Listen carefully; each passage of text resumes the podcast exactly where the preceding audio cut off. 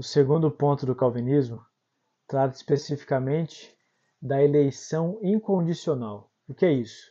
Que Deus nos elegeu antes da fundação do mundo, segundo a sua vontade, seu querer e propósito.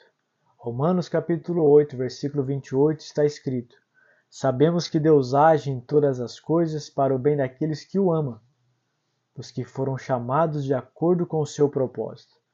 Quantas situações, por exemplo, eu e você já não passamos, e muitas e muitas vezes a gente pergunta por que aquilo lá aconteceu.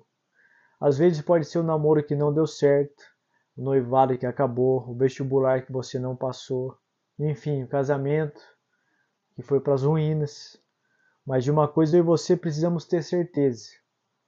Há um propósito de Deus para a nossa vida em todas as situações que nós já vivemos. Não é o momento agora de você e eu ficarmos indagando a Deus com porquês.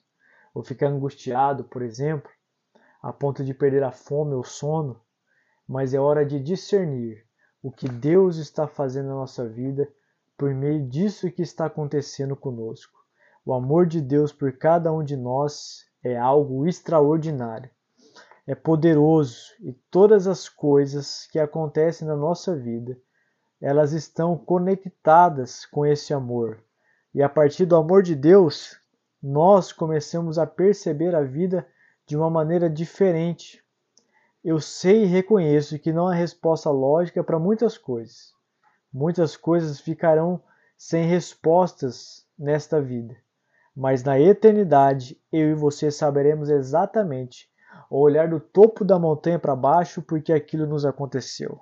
E existe uma direção clara de Deus para a sua vida enquanto esse tempo da eternidade não chega.